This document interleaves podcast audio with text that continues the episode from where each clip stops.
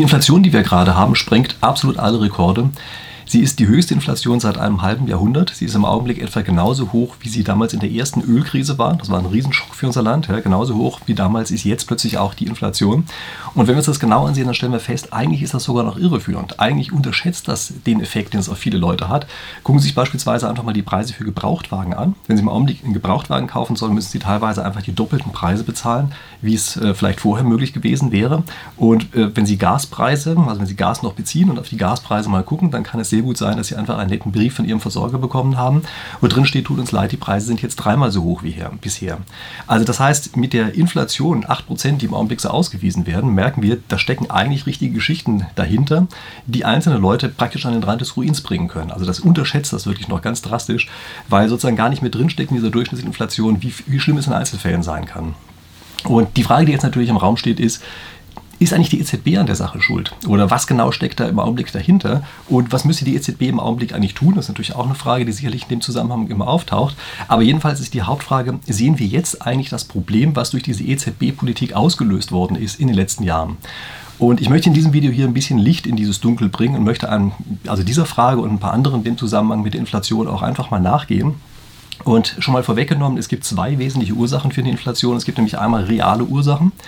Das sind die, die sozusagen aus dem echten Wirtschaftsleben heraus entstehen. Und es gibt zum anderen rein monetäre Effekte. Also das sind Sachen, die aus dem Geldsystem heraus entstehen. Und das sind zwei Dinge, die man für meine Begriffe nicht verwechseln darf, obwohl die natürlich immer zum gewissen Grad miteinander zusammenhängen. Also das sind die Sachen, die wir uns hier ansehen. Für den Fall, dass Sie mich nicht kennen, ich äh, bin Professor und mache hier normalerweise jede Woche eine spieltheoretische Analyse ähm, Spieltheorie, das ist ähm, also sehr häufig angewandt auf Wirtschaftswissenschaften.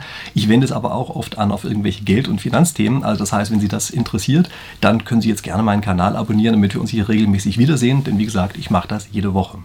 Und um jetzt die Inflation zu verstehen, möchte ich gerne einfach mit einem kleinen Beispiel einsteigen. Also stellen Sie sich vor, Sie haben so ein kleines Dorf, das liegt irgendwo ganz abgelegen, ja, irgendwo in Bergen, hat eigentlich keinen großen Kontakt nach außen. Und damit das Modell schön einfach wird, ja, denn es ist natürlich ein Modell, mit dem wir hier arbeiten, äh, damit es also schön einfach wird, machen die eigentlich auch nichts anderes, als dass die Getreide produzieren. Das ist das Einzige, wovon die leben, das ist auch das Einzige, was die machen. Und die machen das einfach immer so, jeder, der mitarbeitet bei dem Getreideanbau in irgendeiner Form, der kriegt dafür einen Getreidebezugsgutschein. Das können Sie sich vorstellen als Geld. Ja, mit dem Geld kann man eben dann zum Zentrallager gehen und kann sagen, hier, ich habe so und so viel gearbeitet, ich möchte gerne für meinen Bezugsschein so und so viel Getreide jetzt bekommen. Das ist im Grunde genommen alles, was wir hier haben. Ja, also wir haben sozusagen eine einfache Form von Geld, das sind diese Gutscheine, die wir haben. Und wir haben ein einziges Gut, was man davon normalerweise kaufen kann. Und auf diesen Zusammenhang zwischen den beiden Größen ist auch das, wo wir uns hier fokussieren. Stören Sie sich nicht an dieser Simplifizierung. Ja? Viele solcher Dinge versteht man für meine Begriffe erst dadurch, dass man eben nicht sich in diesen ganzen Wust und das ganze Dickicht hineinbegibt, was uns in der echten Welt immer existiert. Ja? Wenn Sie sagen, oh, Zentralbankpolitik und Geldschöpfung hier und Multiplikator dort und sowas, sieht man am Ende den Wald vor lauter Bäumen nicht mehr. Am Ende ist es genauso einfach wie das, was wir in diesem einfachen Modell hier haben. Nämlich wir haben ganz einfach ein Gut, von dem man leben möchte. Ja, das Name gut sagt ja schon, ist etwas, was man gut findet. Und es gibt etwas anderes, was wir für unsere Arbeit kriegen. Und die Arbeit ist auch der einzige Input, den man dazu leistet. Also die Personen, die dort wohnen. Und wir gucken jetzt diese beiden Typen von Inflation an, von der ich am Anfang schon einmal gesprochen habe. Wir gucken uns jetzt nämlich erstmal die reale Inflation an. Also normalerweise ist es ja so, wenn Sie was essen wollen, dann marschieren Sie zum Zentrallager geben dort einen ihre Gutscheine ab und sagen, hier, ich möchte jetzt eine bestimmte Anzahl von Getreide haben und kommen mit ihrem Schüsselchen halt, das wird ihnen vollgemacht, das Schüsselchen, das essen sie anschließend. Äh, damit wissen sie relativ genau, wie viel Getreide sie für einen solchen Gutschein bekommen. Sie wissen natürlich auch, wie viel sie dafür gearbeitet haben. Damit ist im Grunde genommen erstmal alles klar, jeder kann sich genau darauf einstellen. Jetzt entdeckt plötzlich eines Tages derjenige, der das Lager betreibt, was ganz unangenehm ist. Er stellt nämlich fest, Mist, die Ratten haben 20% von unserem Getreide weggefressen. Das haben wir bisher gar nicht gewusst, aber jetzt merken wir auf einmal, 20% sind einfach weg, können wir nicht mehr verwenden. Was macht man jetzt? Jetzt ist es so, dass jeder, der mit seinem Gutschein hinmarschiert, natürlich am Ende 20% weniger kriegen muss. Also vorher ist es ja genau aufgegangen, die ganze Geschichte. Jetzt sind 20% von den Ratten weggefressen. Das bedeutet also, sein Schüsselchen, was er dort abgibt, zusammen mit dem Gutschein, das wird anschließend nur noch zu 80% gefüllt wieder zurückgegeben.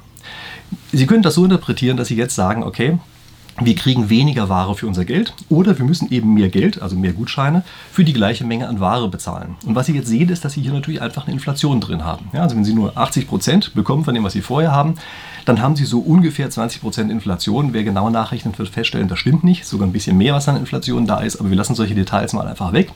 Und das heißt also, Sie haben jetzt einfach eine Inflation, Preiserhöhung, die entstanden ist, dadurch, dass einfach Güter verschwunden sind. Was ist die Aussage von dieser Inflation? Die Aussage ist, Leute, wir sind ärmer geworden. Also vorher hatten wir eine bestimmte Anzahl von Gütern, eine bestimmte Anzahl von Getreide, was wir aufessen konnten. Jetzt haben die Ratten uns davon 20 Prozent weggefressen. Wir sind jetzt ärmer, als wir vorher waren. Und das bedeutet, wir bekommen für unsere Arbeit, denn dafür stehen ja diese Gutscheine, mit denen wir bezahlen, äh, wir bekommen für unsere Arbeit einfach weniger zurück an dem Gut. Das liegt nicht daran, dass irgendwie, was ich, an, an, irgendeiner Stelle manipuliert hat oder so etwas, sondern das liegt einfach daran, dass eben die Ratten 20 Prozent weggefressen haben. Das heißt, wir sprechen hier von einem sogenannten realen Phänomen. Also real heißt immer, das ist nicht durch das Geldsystem an sich entstanden. Ja, das steht auf der echten, realen Ebene eben. Wir haben real weniger, als wir vorher hatten. Und diese Teuerung, die wir dort sehen, die ist einfach nur ein Indikator dafür, dass wir eben weniger haben als vorher. Und es muss uns klar sein, dass viele Teuerungen, die wir haben, einfach ein Anzeichen dafür sind, dass bestimmte Güter weniger geworden sind. Also wenn wir im Augenblick beispielsweise sehen, Energie wird teurer, dann heißt das offenbar, dass die Energieversorgung im Augenblick als schwieriger eingeschätzt wird als früher. Das ist erstmal die Aussage davon. Ja? Ähm, wir gucken uns gleich mal so ein bisschen an, inwieweit Gegenwart und Zukunft damit eine Rolle spielen. Aber vom Prinzip her wollten wir das Ganze erstmal einfach lassen. Ja? Das heißt also, wir sehen durch diese Art von Teuerung, dass es einfach Knappheit ankündigt und mitunter einfach aussagt, dass wir ärmer geworden sind. Und wir sehen, dass die Situation, die wir hier haben, natürlich exakt diese Situation ist, also heute bei uns in der echten Welt meine ich, ja, nicht mehr in unserem Dorf, sondern heute in der echten Welt. Wir haben eben eine tatsächliche echte Güterknappheit oder, wie ich eben schon mal angedeutet habe, eine erwartete Güterknappheit. Also wenn Sie sich im Augenblick mal ansehen, Getreide ist ja noch da. Aber wir haben die Erwartung, dass bei, dem, bei der nächsten Saison nicht mehr so viel Getreide da sein wird wie heute. Das gleiche bei Gas. Wir haben die Erwartung, dass möglicherweise in der Zukunft das Gas sehr viel knapper werden könnte, als es heute noch ist. Also im Augenblick ist ja nichts rationiert worden oder so etwas. Und weil wir diese Erwartung haben, deshalb ist es so, dass es sich im Augenblick sozusagen zurückzieht bis auf heute und wir die zukünftigen Preise bereits jetzt mit vorwegnehmen. Und das Schlimme bei der Sache ist, wovon wir hier sprechen, sind ja relativ elementare Dinge. Also beispielsweise, wenn wir vom, von Gas sprechen, dann haben wir es mit einem Gut zu tun, was eben sehr elementar in die Produktionsprozesse eingeht. Also habe ich letzte Woche ja beispielsweise auch davon gesprochen. Das heißt, das zieht sich sozusagen als Verknappung durch die gesamte Wirtschaft auf der Ebene oben drüber durch. Gucken Sie auch mal an, was im Augenblick ja auch mal erzählt wird, das ist ja immer die Störung der Lieferketten. Ja? Das ist ja so ein bisschen ein Euphemismus, der im Augenblick immer gesagt wird. Die Lieferketten sind gestört, sind ja auch echte Knappheiten. Ja? Aber äh, gestörte Lieferketten heißt ja nur aufgrund staatlicher Anordnungen haben wir bestimmte Dinge, die wir normalerweise machen wollten, jetzt auf einmal nicht tun können. Das heißt, wir hatten so eine Art Übergang von einer Marktwirtschaft zu einer Planwirtschaft. Das war teilweise einfach geplant. Es wurde gesagt, nö, das Schiff fährt jetzt nicht. Nö, der Lastwagen kommt da nicht an. Und diese Planung, die wir äh, dort hinter sehen, die führt eben dazu, dass wir im Augenblick ganz einfach weniger Waren zur Verfügung haben. Ähm, wir haben ganz oft in der Vergangenheit äh, solche Sätze gehört wie Lockdown schadet der Wirtschaft, aber wir müssen hier die Schwachen schützen. Das war immer die Story, die uns erzählt worden ist. Und was heißt das eigentlich, dieses schadet der Wirtschaft? Was viele darunter gehört haben bei diesem Satz, das ist, ja, das sind die bösen Reichen, das sind die bösen Kapitalisten, die müssen jetzt auch mal dafür bluten, dass an anderer Stelle die Schwachen geschützt werden. Das ist natürlich falsch. Was wir im Augenblick sehen ist, dass gerade die Kapitaleigentümer durch diese Lockdowns gewonnen haben und dass die Wirtschaft wir selbst sind. Also, wenn etwas der Wirtschaft schadet, dann heißt das, wir haben danach eben weniger reale Waren, als wir vorher hatten. Wir werden durch die ganze Geschichte einfach ärmer. Wir sind die Wirtschaft, uns ganz persönlich trifft es und das sind nicht irgendwelche abstrakten anderen oder abstrakten Reichen oder so etwas, sondern genau die, die äh, Kosten, die wir im Augenblick erleben, das sind die Kosten beispielsweise auch für den Lockdown. Jetzt nochmal multipliziert damit, dass eben noch ein weiterer, äh, weiterer Kostenblock sozusagen mit dazukommt, dadurch, dass wir die nächste Krise haben in der Ukraine. Wir haben real weniger und das ist das, was wir im Augenblick primär einfach mal in den Preisen sehen. Das heißt also, wenn im Augenblick Sie merken, Sie können sich bestimmte Sachen einfach weniger kaufen als vorher, dann sind das genau die Auswirkungen von dem, wovon wir eben gesprochen haben. Ja, das sind die Auswirkungen davon, dass wir zum einen eben Lockdowns gemacht haben, die den Wirtschaftsprozess gestört haben, also unsere Waren nicht mehr erzeugen können, die wir gerne haben wollen. Und ähm, sie sind eben die ganzen anderen Geschichten, von denen wir auch vorher gesprochen haben, die eben in der Summe zusammengenommen dafür sorgen, dass wir real weniger haben. Jetzt gucken wir uns mal den anderen Fall an. Wir gucken uns jetzt mal den Fall an, dass eine Inflation aufgrund monetärer Ursachen entsteht. Also, monetäre Ursachen heißt immer, da, eigentlich sind die gleichen Waren da, wie sie vorher auch da waren. Aber aus irgendwelchen komischen Gründen, die sich aus dem Geldsystem heraus ergeben, aus diesen Gründen heraus haben wir trotzdem plötzlich erhöhte Preise. Das heißt, wir haben Inflation da drin. Wie gesagt, bei gleichen Waren. Also alles läuft gleich ab, nur die Preise sind auf einmal höher. Ja, das ist ein monetärer Effekt der Inflation. Und das ist eigentlich auch gleichzeitig der Effekt, von dem normalerweise oder den man sagen wir mal, normalerweise im Hinterkopf hat, wenn man von dieser problematischen Inflation spricht. Also gucken wir mal wieder unser Dorf an. Was passiert dort? Die Ratten haben jetzt nichts gefressen. Ja? Das Lager ist genauso, wie es schon vorher war. Alles ist Friede, Freude, Eierkuchen. Die Leute gehen immer morgens hin, holen sich ihre entsprechende Getreidereaktion, gehen freudig wieder nach Hause und arbeiten entsprechend. Oder essen dann erstmal, arbeiten dann. Ähm, es gibt jetzt plötzlich eine äh, Dorfleitung und die sagt, Leute, ihr habt alle gut gearbeitet.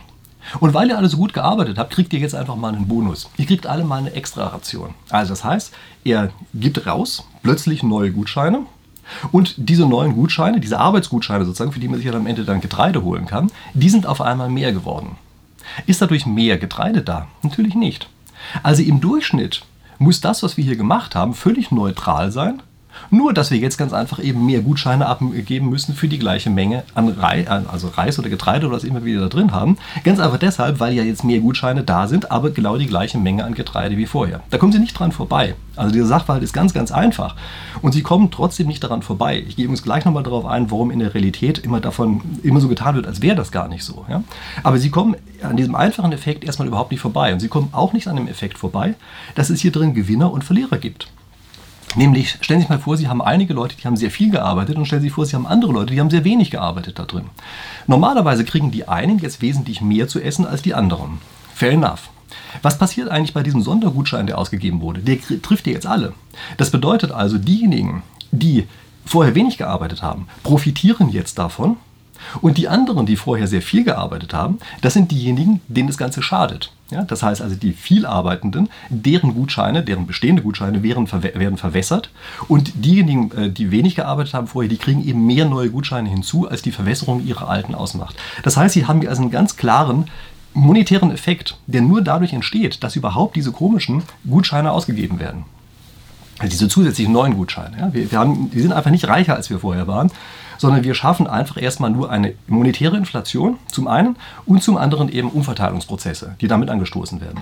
Es gibt auch noch andere entsprechende Umverteilungsprozesse. Also stellen Sie sich vor, irgendwer fälscht diese Gutscheine. Dann ist klar, merken Sie sofort, was dann los ist. Er bereichert sich zu Lasten der anderen, das heißt, er selber kriegt mehr und alle anderen kriegen durch diese Inflation, die da drin steckt, ja, kriegen entsprechend weniger. Ähm, das wurde immer wieder gemacht. Also es kann Geldfälscher natürlich sein. Es kann aber auch sein, dass es einfach der Fürst ist. Ja, stellen Sie sich vor, dieses Dorf hat auch noch einen Fürsten. Und dieser Fürst sorgt auf einmal dafür, dass das, diese Gutscheine, die er dort normalerweise druckt, dass da plötzlich auch noch ein paar andere ausgegeben werden, die überhaupt gar nicht sozusagen durch reale Arbeit erstmal entstanden sind. Er fälscht sozusagen einfach solche Gutscheine. Und es hat genau den gleichen Effekt wie den, den wir eben hatten. Und es wird auch den Effekt haben, dass er natürlich einzelne Gruppen bevorzugt und normalerweise be bevorzugt er dann die Gruppen, die sein Regime stützen. Das ist ganz einfach, ein ganz einfacher Prozess und es ist vollkommen klar, wie also diese Art von monetärer Inflation zustande kommt und wie sie wirkt. Es ist nämlich immer eine Bereicherung einiger Gruppen zulasten anderer. Das ist immer was damit einhergeht. Und der Staat ist normalerweise eine der Gruppen, die davon profitiert, von dieser Art von Geldausweitung. Und Normalerweise sind diejenigen, die sozusagen brav arbeiten, ja, die Angestellten Gehälter bekommen, die sozusagen ihre Gutscheine dort immer für die Arbeit einsammeln wollen, auch die Rentner natürlich, äh, das sind diejenigen, die normalerweise davon einen Nachteil haben. Ganz einfacher Effekt. Ja, und sie kommen um diesen Effekt, wie ich ihn gerade eben beschrieben habe, inhaltlich überhaupt nicht herum. Und jetzt weiß ich natürlich, dass einige meiner Zuschauer jetzt in Schnappatmung verfallen werden und sagen werden, was? Der Rieck erzählt uns doch da gerade die Quantitätstheorie des Geldes. Also Quantitätstheorie des Geldes heißt, der Wert, reale Wert ja, eines äh, Geldstückes geht runter in dem Augenblick, wo es mehr davon gibt. Das ist die Quantitätstheorie des Geldes. Und die ist in Wirtschaftswissenschaften relativ verpönt, um das mal so zu sagen. Und wieso erzähle ich Ihnen die nicht ja trotzdem einfach? Na, weil die im Kern immer stimmt. Also Sie kommen um diese Theorie in ihrem Kern nicht herum. Und damit man das sieht, dass das so ist, habe ich Ihnen auch dieses einfache Beispiel von dem Bergdorf gebracht. Alles, was wir jetzt an Layers, Schichten sozusagen oben drauf haben, äh, die in der echten Welt uns erzählt werden, die lenken von diesem einfachen Sachverhalt ab, dass wir ein Mittel haben, mit dem wir, ein Gut, Universalgut sozusagen, mit dem wir tauschen gegen entsprechende Güter, die wir haben wollen. An diesem Zusammenhang kommen sie überhaupt nicht vorbei. Nichtsdestotrotz ist diese Qualitätstheorie des Geldes für die Praxis in aller Regel nicht hilfreich. Also das, man muss sich klar machen, dass die als theoretisches Konstrukt nicht vom Tisch zu kriegen ist. Aber sie wird in der Realität so stark überlagert, dass sie normalerweise mit dieser Theorie alleine überhaupt nichts anfangen können. Warum ist das so? Zum Beispiel, weil die Geldmenge überhaupt nicht messbar ist. Wir stellen uns hier vor, wir wissen in unserem kleinen Dorf relativ genau, wie viele von diesen Gutscheinen eigentlich unterwegs sind. Ist das eigentlich so, wenn wir ein paar Jahre lang mal in die Zukunft denken? Also viele Gutscheine werden vielleicht kaputt gegangen sein, vielleicht werden sogar die Gutscheine teilweise von den Ratten gefressen.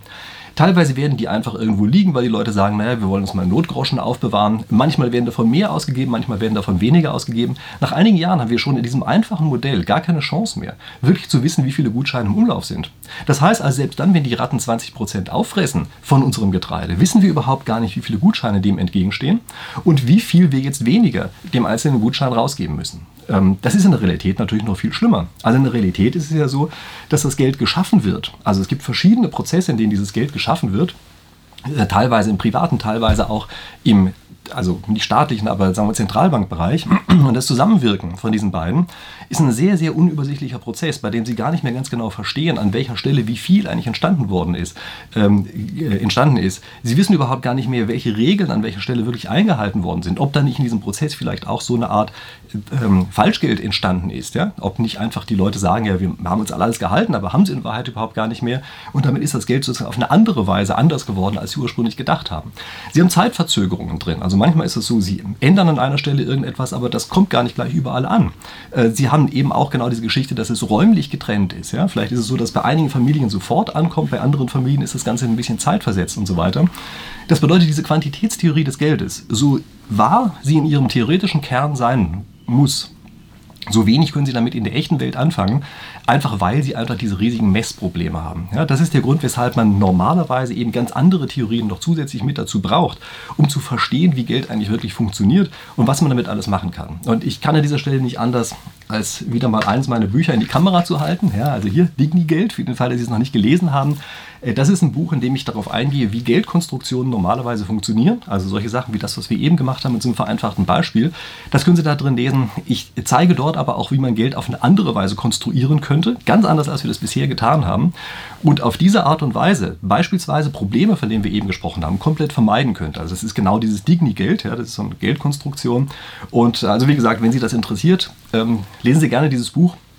Äh, bin mir relativ sicher, äh, dass, also wenn dieses Interesse eben erstmal vorhanden ist, dass sie dann sagen, ja, da sind vielleicht so doch ein oder zwei ganz interessante Ideen drin gewesen, die es wert waren, dieses Buch zu lesen. Und jetzt gehen wir mal rüber zur EZB-Politik. Also die machen ja kein Digni-Geld, sondern die machen den Euro, ja, leider. Und was ist eigentlich, wie ist eigentlich diese EZB-Politik vor dem Hintergrund dessen, was wir eben gesagt haben, einzuordnen? Nun, ich würde sagen, es rächt sich jetzt ganz einfach, dass wir, oder genau gesagt die EZB, jahrelang in den Krisenmodus geschaltet hatte. Also jahrelang, also wirklich jahrelang, ja, das ist ja schon ewig, äh, im Grunde genommen seit der Finanzkrise, dass die EZB die ganze Zeit sagt, ja, wir sind in der Krise, Krise, Krise, und dann verschießen die alles Pulver. Und tja, jetzt kommt noch eine Krise dazu und es ist kein Pulver mehr übrig. Schlimmer noch, das Pulver ist teilweise unverbrannt in den Kellern der einzelnen Leute gelandet. Und also nennt sich dann Notgroschen. Ja? Die haben aber gesagt, ja, ich spare jetzt lieber, als direkt zu konsumieren. Und zum Glück ist ja relativ viel Geld da. Nehmen wir ganz einfach erstmal.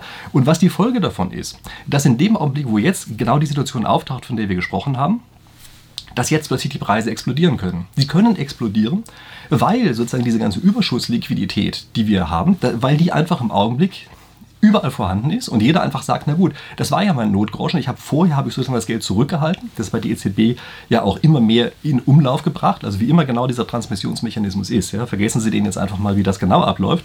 Aber vom Prinzip her haben wir jetzt die wundervollen Voraussetzungen dafür, dass die Preise im Augenblick explodieren können. Und sie werden auch explodieren. Das ist erst der Anfang der Explosion, den wir gerade sehen, zumindest mal meine Prognose. Und es ist exakt die Situation, vor der wir also sehr viele Ökonomen, die EZB seit Jahren wirklich warnen. Wir haben gesagt, Leute, passt auf. Ihr werdet euch in eine Situation hineinmanövrieren, in der ihr einfach das, was im Augenblick da war, an Geld, ja, äh, dass ihr das nicht mehr werdet einsammeln können. Ihr werdet Probleme kriegen, jemals wieder, rauszukommen und im entscheidenden Augenblick werdet ihr kein Pulver mehr haben und dann werdet ihr sehen, wie euch das ganze Ding um die Ohren fliegt. Und das um die Ohren fliegen, ähm, da müssen wir jetzt noch eine weitere Sache bedenken.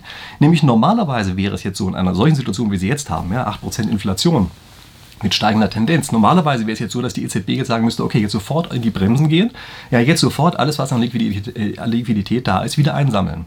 Das können sie im Augenblick aber gar nicht. Also sie können es zum einen deshalb nicht, weil sie selber plötzlich Mechanismen angewandt haben, die das ganz schnelle Einsammeln verunmöglichen.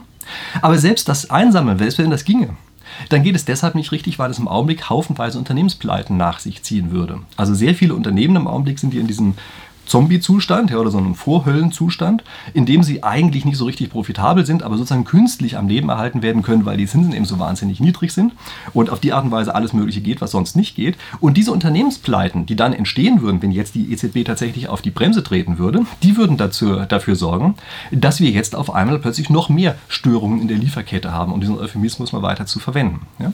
Äh, das bedeutet, normalerweise, wenn wir das über die Jahre verteilt hätten, hätten wir einen vernünftigen Bereinigungsprozess gehabt, also die Unternehmen, die eben nicht profitabel sind, wären ausgeschieden. Die entsprechenden anderen Unternehmen wären stärker geworden. Das ist ja genau das, was man die ganze Zeit in der Wirtschaft haben möchte. Aber es wurde nicht gemacht. Und wir sind jetzt in einer Situation, in der wir es eben auch nicht mehr plötzlich einfach nachholen können. Also wir können jetzt gar nicht mehr, selbst wenn wir wollen. Und eigentlich müssen wir es im Augenblick wollen. Also wir müssten in dieser jetzigen Situation sagen, okay, echte Krise, ja, den Teil akzeptieren wir sozusagen. Aber damit jetzt nicht völlig überbordet und diese Liquidität jetzt nicht umschlägt in eine ganz exzessive Inflation, dafür müssen wir jetzt auf die Bremse treten. Kann die EZB aber eben ganz einfach nicht machen. Und dann möchte ich jetzt auf ein paar Fragen eingehen, die mir in dem Zusammenhang häufiger gestellt werden. Also eine ist ganz ganz oft, hätte die EZB eigentlich nie schon die ganze Zeit gegensteuern müssen? Und die Frage habe ich eben gewissermaßen, schon beantwortet. Ja. Natürlich hätte die EZB gegensteuern müssen und das schon seit verdammt langer Zeit. Aber es war einfach bequem, mit der Politik zusammenzukummeln und einfach immer der nette Nachbar zu sein, der dem anderen nicht in die Suppe spuckt, oder dafür zu sorgen, dass die Politik vielleicht einfach mal das macht, was sie eben tatsächlich wirklich machen muss, nämlich einfach Entscheidungen treffen, die auch ökonomisch sinnvoll sind. Die EZB hat jede dumme Entscheidung der Politik einfach mit einem Gummistempel versehen und einfach gesagt, ist alles in bester Ordnung haben sich damit für meine Begriffe auch völlig über ihr eigenes Mandat hinweggesetzt und infolgedessen haben sie uns in die Situation reingebracht. Also es ist überhaupt gar keine Frage, dass die EZB in der Vergangenheit ihre Hauptfehler gemacht hat und jetzt in einer Klemme sitzt, in der sie kaum noch richtig rauskommt. Und machen wir jetzt mal ein paar Prognosen für die Zukunft. Und hier immer der Disclaimer. Ja, also passen Sie auf. Erstens habe ich keine Glaskugel, also ich kann auch nicht in die Zukunft sehen. Und zweitens sind Sie für alle Ihre Entscheidungen, die Sie finanzieller Art treffen, immer selbst verantwortlich. Aber trotzdem möchte ich Ihnen jetzt ein paar Sachen sagen, die sich für meine Begriffe direkt hieraus ergeben. Nämlich, was passiert eigentlich mit der Inflationsrate für die nächsten Monate? Und da brauchen Sie weder Hellseher zu sein noch Wirtschaftswissenschaftler. Es ist vollkommen klar, dass die Inflationsrate für die nächsten Monate tendenziell ziemlich weit oben bleiben wird. Also diese Soll-Inflation, die wir da haben mit 2%, können Sie für die nächsten Monate auf jeden Fall vergessen. Und ich glaube, das ist eine relativ sichere Wette, das genau so vorherzusagen. Interessanter ist die Frage, was passiert eigentlich über die nächsten Jahre hinweg? Also wird das wieder runtergehen? Ist das temporär? In Klammern das, was uns die EZB und andere Auguren im Augenblick immer sagen. Also ist das alles temporär oder ist es etwas, was bleibt?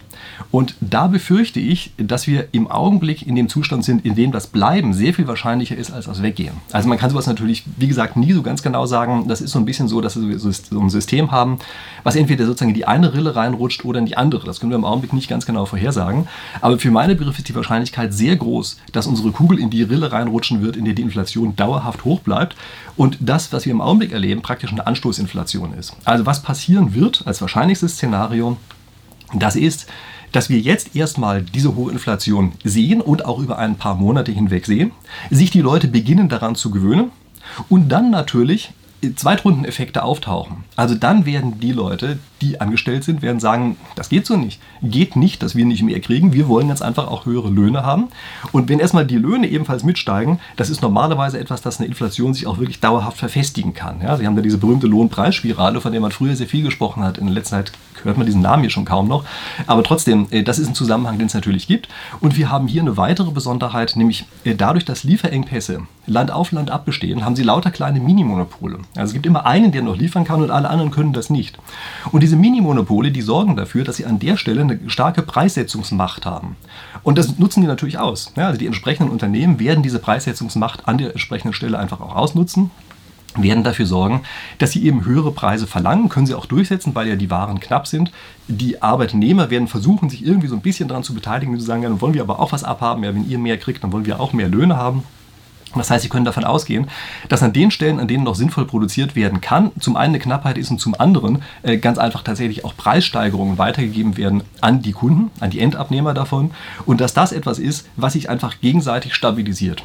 können Sie relativ sicher sein, dass es so ist. Also ich würde jetzt mal sagen, so 80% Wahrscheinlichkeit für dieses Szenario. Und wie gesagt, die EZB ist im Augenblick praktisch machtlos dagegen weil sie nur minimal auf die Bremse treten kann. Also Sie müssen sich vorstellen, das ist ja nicht so, dass die im Augenblick im Bremsmodus sind, sondern die stehen ja noch auf, der, auf dem Gaspedal wie die Blöden und die können ja schon froh sein, wenn sie ein bisschen das Gas zurücknehmen können. Also wir sprechen gar nicht vom wirklichen Bremsen, sondern die EZB hat sich in eine Lage hineingebracht, in der sie im Augenblick eigentlich nur noch, also wenn überhaupt, ein bisschen Gas wegnehmen kann. Ja? Und von Bremsen, wie gesagt, kann nicht die Rede sein. Und infolgedessen halte ich das für ein sehr sicheres, sehr wahrscheinliches Szenario, dass es hier eben tatsächlich jetzt mit der Inflation dauerhaft dauerhaft hochgehen wird, über relativ lange Zeit. Ich spreche hier im Augenblick noch nicht von Hyperinflation. Ja? Also nicht, dass Sie jetzt denken, das geht sozusagen direkt hoch, so wie man das vielleicht ähm, an verschiedenen Stellen in der deutschen Geschichte kennt dass wir dann Inflationsraten von also wirklich mehreren hundert Prozent oder irgend so etwas haben. Ja. Das halte ich im Augenblick noch für unwahrscheinlich. Aber dass wir eine dauerhaft hohe Inflation bekommen, die auch ohne weiteres in einen zweistelligen Bereich gehen kann, das halte ich jetzt für die nächsten Jahre sehr wahrscheinlich. Übrigens, wenn Sie das eine Ölkrise ansehen, da war es in der ersten Ölkrise so, das hat so, glaube ich, ein, zwei Jahre ungefähr von der Größenordnung mit der hohen Inflation gedauert. Dann ist die erstmal wieder auf moderate Werte runtergegangen. Aber das war ja nicht das Letzte. Danach gab es ja dann noch andere Krisen, also noch eine zweite Ölkrise und sowas. Ja.